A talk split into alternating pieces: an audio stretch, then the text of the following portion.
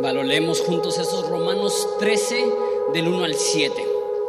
Dice así, sométase cada persona a las autoridades superiores, porque no hay autoridad sino de parte de Dios, Dios mío. y las que hay por Dios han sido establecidas, de modo que quien se opone a la autoridad, a lo establecido por Dios, resiste. Y los que resisten acarrean condenación para sí mismos, porque los magistrados no están para infundir temor al que hace bien, sino al que hace mal. ¿Quieres pues no temer la autoridad? Haz lo bueno y tendrás alabanza de ella, porque es servidor de Dios para tu bien. Pero si haces lo malo, teme, porque no en vano lleva la espada, pues es servidor de Dios, vengador para castigar al que hace lo malo. Por lo cual es necesario estarle sujetos, no solamente por razón del castigo, sino también por causa de la conciencia, pues por esto pagan tributos y por eso son servidores de Dios y atienden continuamente a esto mismo. Paguen a todos lo que les deben, al que tributo, tributo, al que impuesto, impuesto, al que respeto, respeto, al que honra, honra. Oramos. Padre, doy tantas gracias porque nos das la oportunidad de venir un día más, principalmente tener vida, tener salud, tener la capacidad de estar aquí pero también por vivir en un país que permite la adoración a ti, que permite que vengamos a abrir la Biblia, a conocer de ti, sin temor a, ser castigados o que haya algún, algún problema. Padre, damos gracias por el país tan hermoso en el cual vivimos. Y Padre, al hablar un poco acerca de, los líderes de ese país, Padre, te pido que nos ayudes porque el contenido de la Biblia no siempre empalma con lo que creemos nosotros y cuando hay una diferencia entre lo que creemos nosotros y lo que dice la Biblia, tenemos que aprender nosotros a ceder nuestra opinión para aprender de ti y crecer y madurar y poder implementar lo que la Biblia quiere para nuestras vidas. En nombre de Jesús. Amén. Dicen por ahí que si no quieres ofender a las personas, que no hables de religión y que no hables de política. Y pues estamos en la iglesia y vamos a hablar de política. Entonces vamos a matar dos pájaros de un tiro eh, el día de hoy. Y créanme que, que no sería mi decisión hablar de política la semana de las elecciones en Estados Unidos. Que qué chistoso. Y tú dices, pues entonces, ¿por qué estás hablando de eso? Si eres nuevo o no, sabes cómo manejamos la predicación en Horizonte, eh, enseñamos la Biblia verso a verso. ¿Qué significa esto? Que elegimos libros de la Biblia y les damos una continuidad de principio a fin. Entonces, tenemos nueve meses estudiando el libro de Romanos, cacho por cacho, segmento por segmento, y sin planearlo, Resulta que estamos hablando del pasaje que dice que debemos de honrar a nuestras autoridades la semana o la semana de una de las elecciones más polémicas en la historia de Estados Unidos y, y por el rollo de, de, la, de, la, de, los inmigrantes, perdón, y, y, el rollo de los comentarios negativos hacia México de Donald Trump, pues ahora, nos, ahora sí que nos llevaron entre los pies también las elecciones allá y nos sentimos muy implicados también nosotros. Entonces, pues Dios lo quiso y así va a ser. No elegí yo este pasaje específicamente para este día, simplemente es el que corresponde.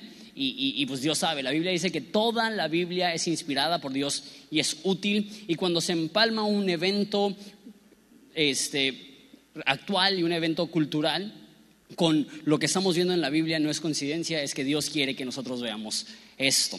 Entonces, la razón que eso es un poco difícil, la razón que si fuera mi decisión no lo enseñaría, es porque en México tenemos una cultura que es muy burlona, que, que y entiendo, a veces la forma que lidiamos con la injusticia y la corrupción y la dificultad es que vemos la forma de hacer un meme, de subirlo a Facebook y de reírnos un rato, porque si lo tomamos muy a pecho, lo tomamos muy en serio, sí puede ser bastante devastadora la situación eh, eh, política en nuestro país y muchas de las formas que nosotros lidiamos como mexicanos con las dificultades es a través del humor. Sin embargo, muchas veces ese humor pasa de ser meramente humor a ser insultos y falta de respeto. Y ahí es donde tenemos que, yo creo, tener cuidado y aprender y madurar. Porque la Biblia nos llama a que debemos de honrar a las personas que están en liderazgo, debemos de respetar Aquí habla de, de, las autoridades superiores. Entonces eso significa que como cristianos deberíamos de diferenciarnos de personas que no son cristianas por la actitud que tenemos hacia el gobierno. Dios mío, qué, qué tema nos toca el día de hoy, pero Dios nos va a ayudar a verlo. Pero sí, como cristianos, una de las características que nos diferencian de las personas en general, de la cultura en general, no es cómo vestimos. Hay muchas personas que dicen, no, pues el cristiano se diferencia por la forma que viste o por las palabras que, con las que habla o que se escucha muy santito. No, la realidad es que hemos estado viendo que Romanos nos habla de cómo ser una nueva sociedad y lo que nos diferencia y nos hace diferentes no es cómo vestimos o cómo hablamos, sino el aprender a amar a nuestros enemigos, al bendecir a los que nos maldicen y en este caso aprender a respetar a las autoridades aun cuando no estamos muy de acuerdo con aquellas personas que están en la autoridad. Y eso no, no solamente lo quiero aplicar al gobierno, aunque creo que esto fue escrito principalmente en el contexto del gobierno, sino que aplica a la autoridad en general. A, muchos de nosotros se nos hace difícil respetar a nuestras autoridades, a nuestro jefe en el trabajo. ¿Qué es lo que pasa el momento que sale el jefe de la oficina? Empiezan las palabras denigrantes, empieza la burla, empiezan los insultos, empieza la, falta de respeto. Como cristianos no debemos de, de entrar en esas conversaciones de falta de respeto y no solamente es nuestro jefe, si, si eres a lo mejor joven y vives con tus papás, debes demostrarle respeto a tus papás por ser tu autoridad. A lo mejor estás en la escuela, tus maestros, tus profesores. Eh, todos somos parte de una iglesia. Eh, eh, la forma que hablamos y tratamos el liderazgo de la iglesia, todo eso refleja nuestra actitud hacia la autoridad. Mira lo que dice en versículo 1. Dice, sométase toda persona a las autoridades superiores porque no hay autoridad sino por parte de Dios y las que las hay por Dios han sido establecidas. Lo primero que dice es que debemos de someternos. La palabra aquí, someterte, literalmente significa ponerte debajo de la autoridad de otra persona. De, de, hecho, la palabra es una palabra militar que describe la relación que tienen los soldados con su general que nosotros tenemos que reconocer que como mexicanos estamos debajo de la autoridad del gobierno. De hecho, la palabra que usa es las autoridades superiores, que está haciendo referencia para ellos al gobierno romano, para nosotros al gobierno que nos aplica, que es el gobierno de, de México. Entonces, ¿cuál debe de ser la actitud que tenemos hacia el gobierno? Dice aquí una de sujeción, una de sometimiento, una en la cual reconocemos que el gobierno tiene autoridad sobre nuestras vidas. ¿Y por qué debemos de tener esa actitud? Porque no hay autoridad sino de parte de Dios y las que hay por Dios han sido establecidas. No me gusta este versículo, porque no lo entiendo. Porque entiendo que a lo mejor Dios establezca los buenos gobiernos y que Dios pueda decir, sí, este gobierno yo lo elegí porque ese es un buen gobierno. Pero aquí dice que no existe autoridad, hablando en el contexto de gobierno, que no, que no haya sido establecida por Dios.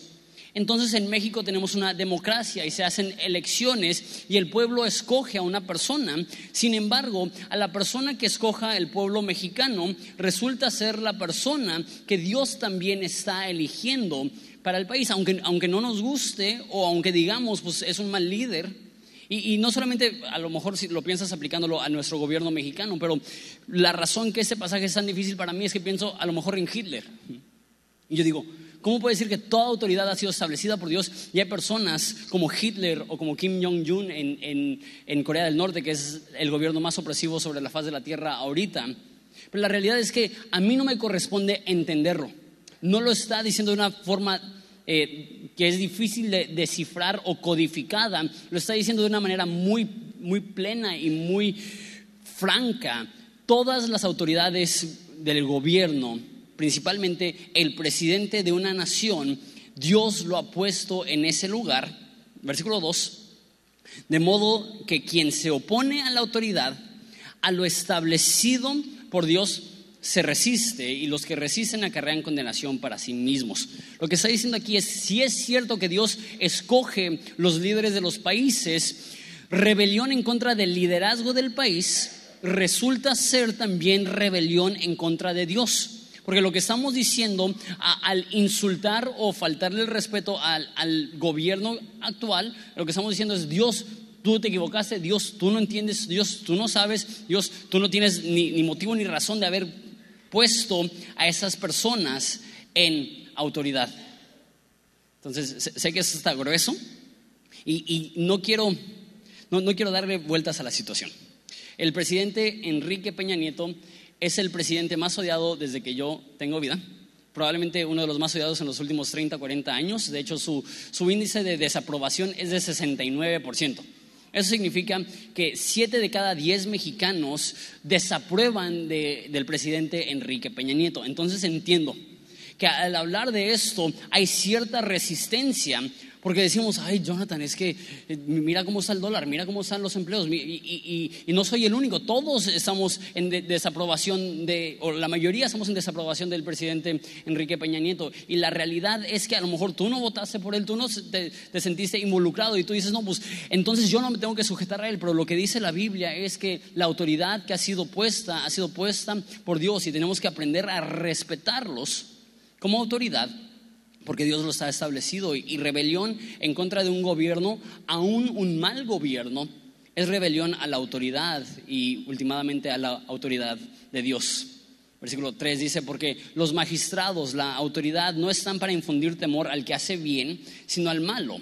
¿Quieres pues no temerle a la autoridad? Haz lo bueno y tendrás alabanza de ella, porque es servidor de Dios para tu bien pero si haces lo malo, teme, porque no en vano lleva la espada, pues es servidor de Dios, vengador para castigar al que hace lo malo. Entonces, quisiera que esto fuera aplicable a cada situación, pero no lo es. Aquí dice que el gobierno existe para, para beneficiar al bueno y para castigar al malo. Y sí hay ocasiones en las cuales los malos salen beneficiados y los inocentes salen culpables. Y no quiero ignorar eso.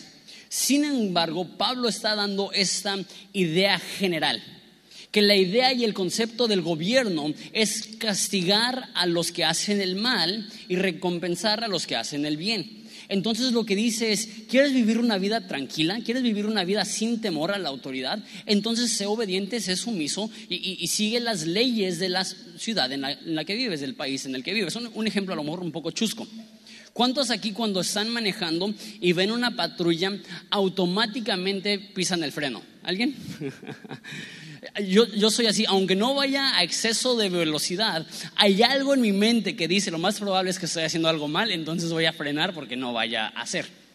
Y cada vez que vemos una autoridad decimos, chino, he cambiado eh, la luz de mi carro que, no sirve o el el, este, el direccional no, no, funciona o algo así, e inmediatamente vemos autoridades y qué es lo que sucede, nos sentimos nerviosos porque sentimos que no, no, no estamos cumpliendo con, con las leyes. ¿Cuántos de ustedes cuando entra su jefe a su trabajo, aunque estén haciendo las cosas bien, se ponen tensos y nerviosos?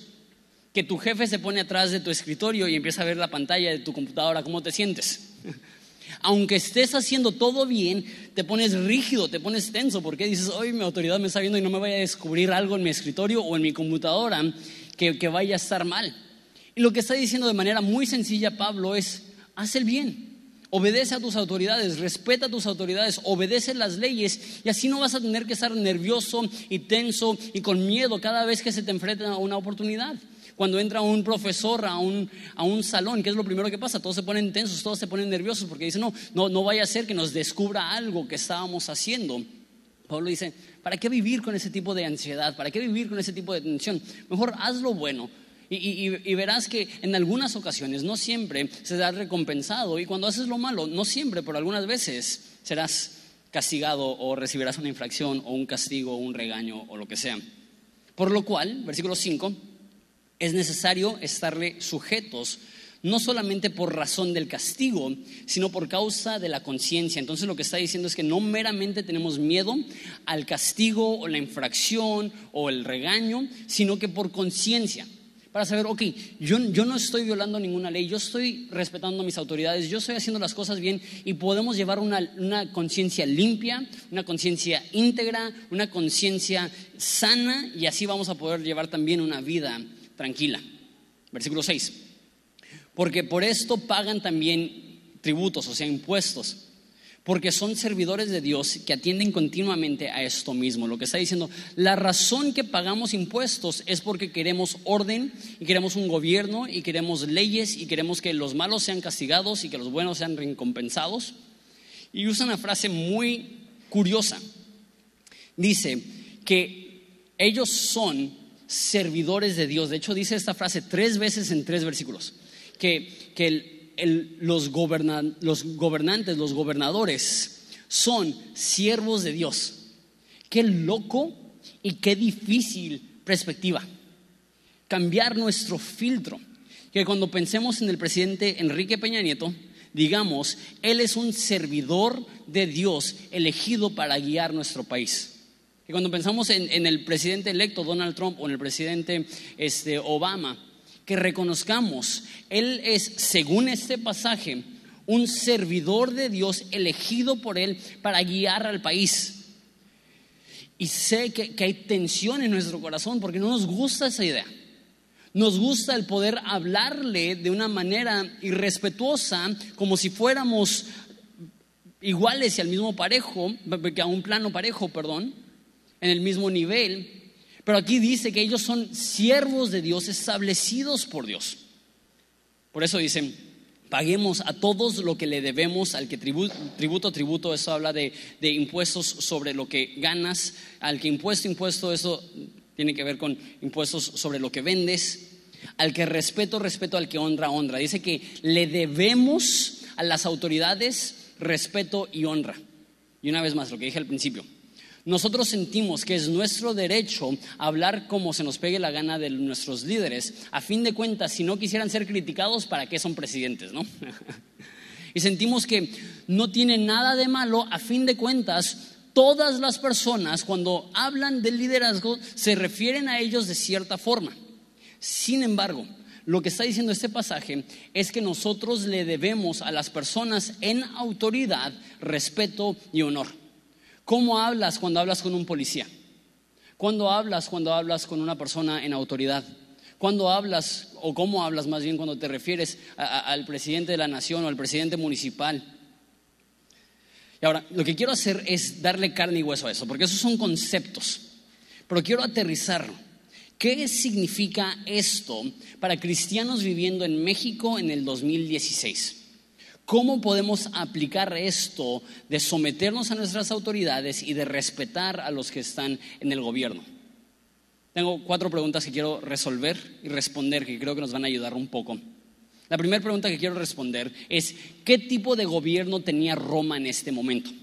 Porque la duda sería, Jonathan, si Pablo tuviera al presidente Enrique Peña Nieto de líder, yo creo que él también se burlaría.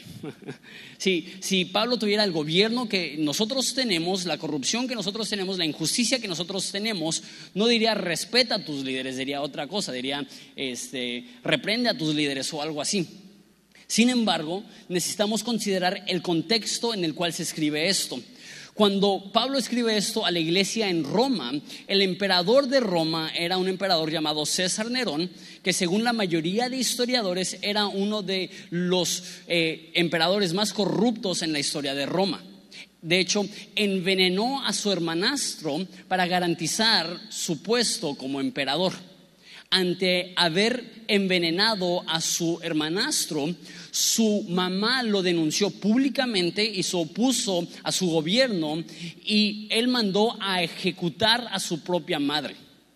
Para darte una idea de la cantidad y del tamaño de la inmoralidad de, de César Nerón. Eso es en general. Mató a su hermanastro, mató a su madre. Él odiaba a los judíos y los cristianos. Lo que él hacía para entretenerse es que atravesaba a cristianos con una lanza, los empotraba en su jardín, los bañaba en chapopote y los prendía y la iluminación que él tenía para sus fiestas era de cristianos que estaban ardiendo sus cuerpos. Eh, eh, él incendió la mitad de Roma, culpó a los cristianos por haber iniciado el incendio y empezó por primera vez en la historia de la iglesia cristiana una persecución y tortura masiva hacia la iglesia. Este es el emperador que está en la autoridad cuando Pablo dice estén sujetos a la autoridad superior y honren y respeten a los que son líderes. Ahora, tú a lo mejor dices, eso es muy vago.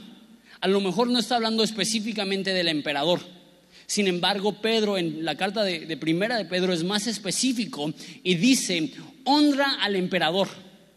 que en ese momento César Nerón, perseguidor de la iglesia, asesino de su propia familia, corrupto en todos los niveles, y Pedro dice, honra al emperador, que la iglesia cristiana debe de honrar a sus líderes independientemente de que si estamos de acuerdo con su política o su persona que nosotros les debemos respeto porque lo que estamos mostrando al respetarles es que respetamos la decisión de Dios al ponerle en el liderazgo. Y no estoy diciendo que estamos de acuerdo con todo lo que sucede, y no estoy diciendo que aplaudimos todo lo que sucede, y no estoy diciendo que, en todo momento se va a hablar positivamente, pero lo que sí estoy diciendo es que los cristianos no debemos insultar, ni deshonrar, ni faltarle el respeto a la autoridad en general, ni tampoco específicamente a, a la autoridad máxima de un país, porque si cuando Pablo escribió esto tenían como emperador a César, entonces nuestro gobierno, por más problemático y corrupto, no está al mismo nivel. Mínimo aquí nos están persiguiendo en masas a cristianos, mínimo aquí no hemos visto ese nivel de corrupción y aunque lo viéramos, en ese contexto se escribe honra a tus líderes. Pregunta número dos que recibo muy seguido en el contexto de, política y cristianismo. ¿Hay algún momento donde es permisible que un cristiano participe en una protesta o en alguna marcha? La razón que recibo esa pregunta muy seguido es porque es muy común en México mostrar la desaprobación con una decisión o con una persona yendo a la calle en protesta y en, marcha. Lo, que diría acerca de esto es que no, como dije, no tenemos que estar de acuerdo con todas las decisiones que se toman. Al contrario, tenemos la libertad de diferir en las decisiones que se toman. Y una forma de, de mostrar nuestra este, desaprobación de ciertas decisiones es a través de una protesta pacífica. Que no creo que sea pecado comunicar y expresar al gobierno que estás en desacuerdo con alguna decisión que se esté tomando. Sin embargo, pondría un asterisco ahí y diría que tenemos que tener mucho cuidado porque muchas veces participar en una marcha o en una protesta es asociarte con personas que van a estar deshonrando y que van a estar insultando y que van a estar atacando y que van a estar denigrando y te estarás por ende asociando a personas que no están cumpliendo con Romanos 13 de respetar la política. Entonces yo tendría mucho, mucho cuidado si hay alguna decisión política con la cual no estás de acuerdo en tomar parte de una protesta o una marcha, una vez más. No creo que haya una prohibición y yo creo que, es una forma de expresar tu desacuerdo, pero una vez más, tenemos que tener cuidado porque la Biblia nos llama a un estándar mayor, a respetar a las personas que, nadie está respetando, a, la autoridad. Pregunta número tres. Igual esa es una pregunta muy común que recibo. Si la orden de una autoridad me, ¿qué, si la orden de una autoridad me causa a violar mis convicciones? Entonces, eso lo dicen en el contexto de, gobiernos más opresivos, que, por ejemplo, hay gobiernos en el mundo que prohíben la lectura de la Biblia, hay gobiernos en el mundo que prohíben el hablar de Jesús, hay gobiernos en el mundo que prohíben hablar del Evangelio. Entonces la pregunta es, ¿qué sucede si hay una contradicción entre lo que dice la ley y lo que dice la Biblia? Yo diría, van a haber contradicciones porque no todos se van a pegar a las leyes de la Biblia. Sin embargo, si hay una ley que te está forzando a romper lo que la Biblia dice claramente, en dado caso, la Biblia dice que es necesario obedecer a Dios y no al hombre. Entonces, en países donde es prohibido leer la Biblia o hablar de Jesús, ahí deberíamos decir, ¿sabes qué? Con todo respeto, con, con toda este, actitud de, sencillez y, no de altivez, estoy dispuesto a ir a la cárcel, pero voy a leer la Biblia y, voy, a, y, voy a hablar de Jesús. Es como Daniel, que, sale un, edicto que nadie puede orar sino al rey en ese momento y él dice, ¿sabes qué? Yo voy a seguir orando y si me meten a la cárcel o si me echan a la fosa de los leones, que me echen, pero yo no puedo darle la, espalda a mis convicciones. Pero la realidad es que en México ahorita no hay, no hay nada así. No hay nada que nos está mandando directamente a desobedecer la Biblia, a nosotros. Eh, hay cosas que van en contra de la Biblia, que, son legales, no estoy hablando de eso, pero no hay ninguna, no hay ninguna ley que nos está mandando directamente a romper y a, infringir en las leyes de la Biblia. Entonces, por ahorita, nuestra realidad es que esto no aplica a nosotros. No podemos decir, no voy a obedecer la ley porque, porque viola mis, convicciones. Pregunta número cuatro y con esta voy a terminar. Eh, ¿Puedo publicar memes de Donald Trump? No, no es cierto. Pero más o menos. La cuarta pregunta es, ¿cómo puedo respetar a alguien que no refleja mis valores? ¿Cómo puedo respetar a alguien que no refleja mis valores? Ahora sí es donde voy a ser franco, una vez más. No quisiera hablar de política, pero no tengo otra opción ante un pasaje como este. Entonces, primero hablemos de Donald Trump y después hablamos un poco del presidente Enrique Peña Nieto. Donald Trump refleja para mí muchas cosas que van opuesto a mis valores. Donald Trump representa para mí cosas que van directamente en contra de lo que yo creo que significa ser recto, de lo que significa ser cuidadoso de las demás personas, de lo que significa ser íntegro, de lo que significa ser moral. Para mí es, es tan lejana la postura de Trump a mis convicciones que, nada más para avisarles, soy ciudadano mexicano y americano. No, no, mis convicciones no me permitieron votar por Donald Trump. Y Hillary Clinton, los que, los que saben, también tenían cosas que, iban en contra de, de, mis convicciones, entonces no, no podía votar por ninguno de los dos. Entonces, fuera cual fuera el resultado de las elecciones, yo tenía que enfrentarme a la decisión de aprender a respetar a alguien que no refleja mis valores. Donald Trump, por, opresión hacia gente de inmigrantes y, racismo y ese tipo de cosas, o Hillary Clinton por, sus posturas en cuanto a aborto y ese tipo de cosas, simplemente me llevaban a un punto donde no podía este, que sus convicciones iban absolutamente en contra de mis convicciones. Entonces, tengo yo ahora como ciudadano americano que aprender a respetar a alguien que no refleja mis valores, alguien como Donald Trump. Ahora me corresponde a mí como cristiano aprender a respetar aún a alguien que no refleja mis convicciones. Ahora, en la cuestión en México con el presidente Enrique Peña Nieto es muy similar había muchas cosas, no tanto de, su personalidad o, de su persona, que muchas, cosas, muchas personas critican y atacan, pero de su política, que simplemente no estoy de acuerdo y va en contra de mis convicciones como, humano y como pastor y como cristiano. Entonces, tengo que también con el presidente Enrique Peña Nieto a, a, responder esa pregunta. ¿Cómo puedo respetar a alguien que no refleja mis valores? Esa es una pregunta que debemos de contestar no únicamente en el ámbito político, sino en el ámbito general. Ya hemos visto que la Biblia nos llama a los cristianos a amar a los que nos persiguen, a bendecir a los que nos maldicen. Y como ya dije al principio, un distintivo de los cristianos debería de ser que nosotros respetamos y honramos a las personas que tienen convicciones distintas a las nuestras. ¿Sabes qué? Los cristianos no somos conocidos por eso.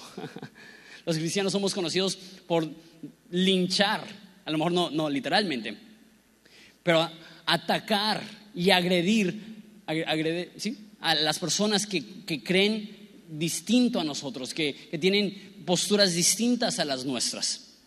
No tenemos que estar de acuerdo y no nos tienen que gustar sus posturas o sus decisiones pero sí debemos de honrarlos porque eso es lo que Dios nos está mandando hacer, a honrar aun cuando nuestras convicciones no empatan con sus convicciones, cuando nuestros deseos para nuestro país no reflejan los deseos de ellos para nuestro país.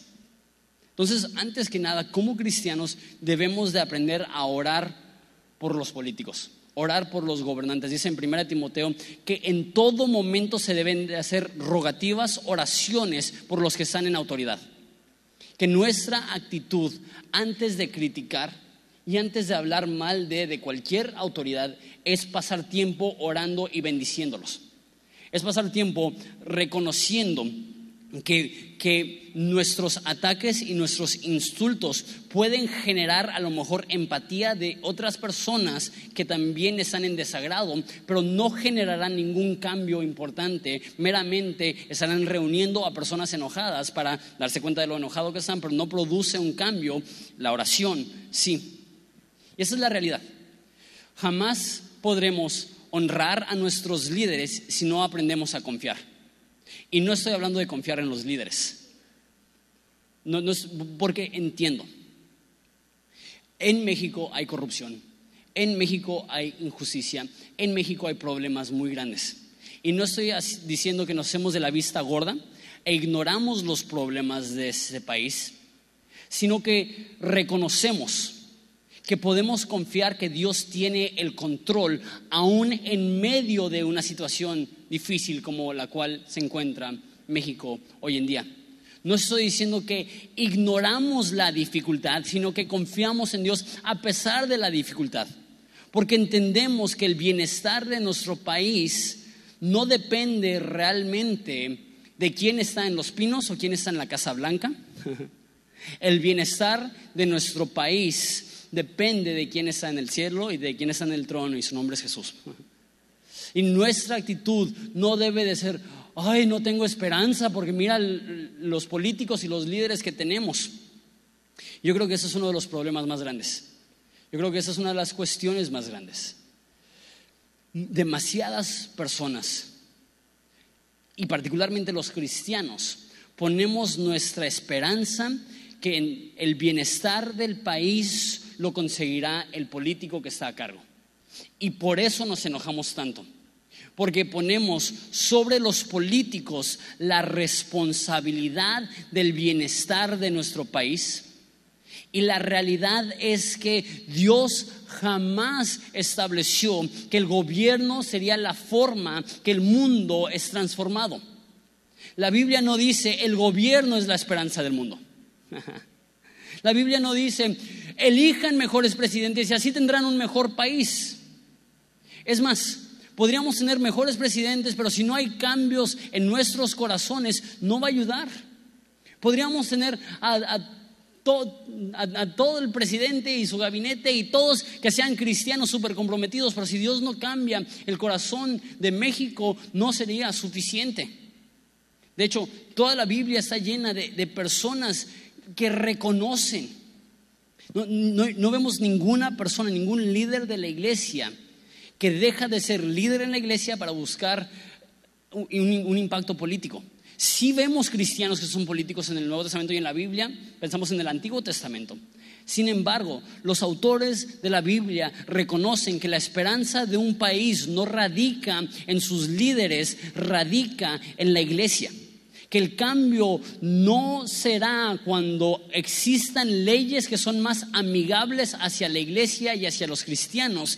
El cambio sucederá cuando nosotros nos aplicamos y reconocemos que Dios pone sobre nosotros la responsabilidad de hacer un mejor México, de, cambiar el mundo.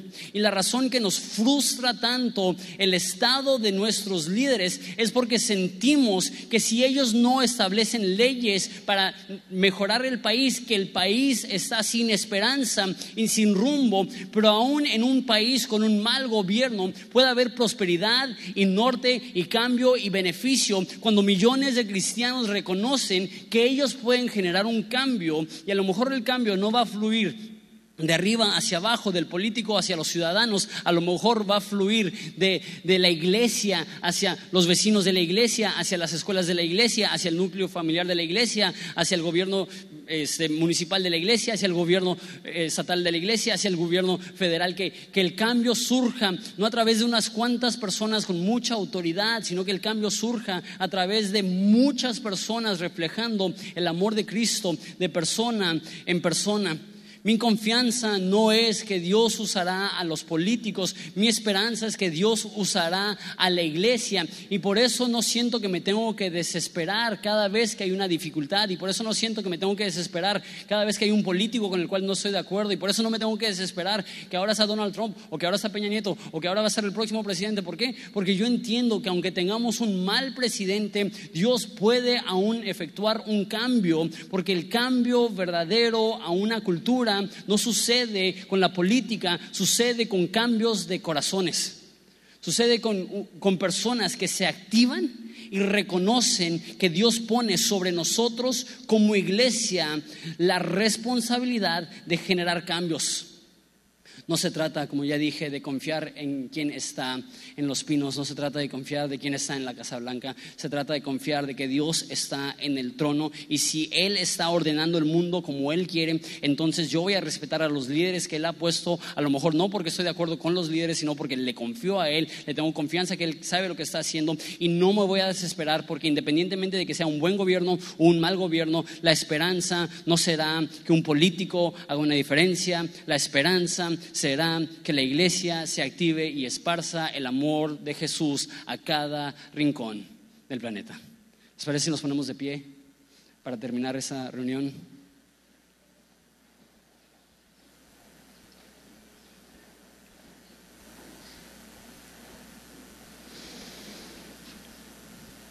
Sabes,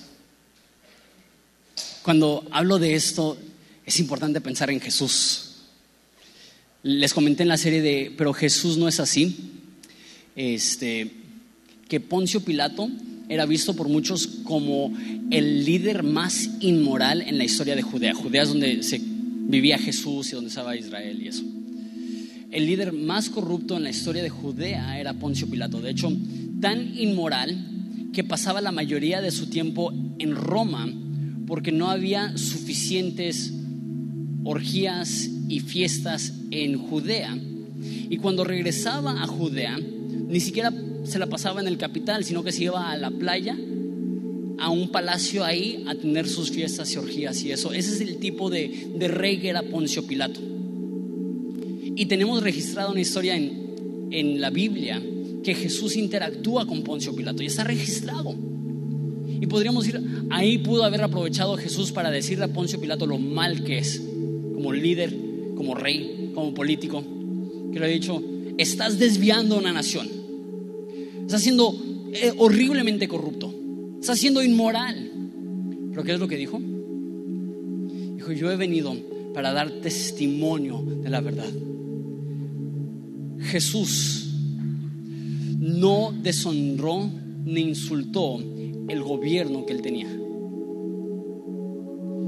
De hecho, la presión social que él tenía es que él iniciara una rebelión en contra de Roma. Porque Roma estaba oprimiendo a Israel y llega Jesús como un líder. Y todos pensaban que lo que iba a hacer Jesús es que iba a empezar una rebelión y una insurrección en contra de Roma. Y Jesús en vez de iniciar un ejército dice cosas como, ama a tus enemigos, bendice a los que te maldicen, ora por los que te odian. Las personas dijeron, dijeron, ¿no vas a hablar mal del gobierno? ¿No vas a, reunir un ejército? ¿No vas a atacar a, Roma? No. Mi reino no es de este mundo, de hecho, dijo. Si mi reino fuera de, de este mundo, mis seguidores pelearían, pero no es de este mundo. Jesús no vino a iniciar una, una revolución social, vino a empezar una revolución espiritual cambiando y transformando los corazones de individuo, tocando al, marginado, tocando al lastimado, tocando al oprimido, tocando a la persona que no tenía quien lo amparara, tocando a la persona que estaba pasando por dificultad y tristeza y dolor. La transformación que Jesús trajo no era a través de nuevas leyes, sino era tocando corazones. La transformación que viviremos en nuestro país no será a través del establecimiento de leyes que generan facilidad para la iglesia. El cambio sucederá cuando individuos tocan los corazones de otras personas. Y, me da tristeza que personas creen que la iglesia es tan débil y tan impotente que necesita la ayuda del gobierno para poder efectuar un cambio. La iglesia no necesita la ayuda del gobierno para producir un cambio. Tenemos la ayuda de Dios y la ayuda del Espíritu Santo que Él ha puesto su luz dentro de nosotros. Y la Biblia dice que nosotros podemos ser como una ciudad sobre una colina brillando. No necesitamos la ayuda del gobierno para efectuar un cambio en nuestro país. Necesitamos la ayuda divina y esa ya la tenemos prometida. ¿Les parece si oramos?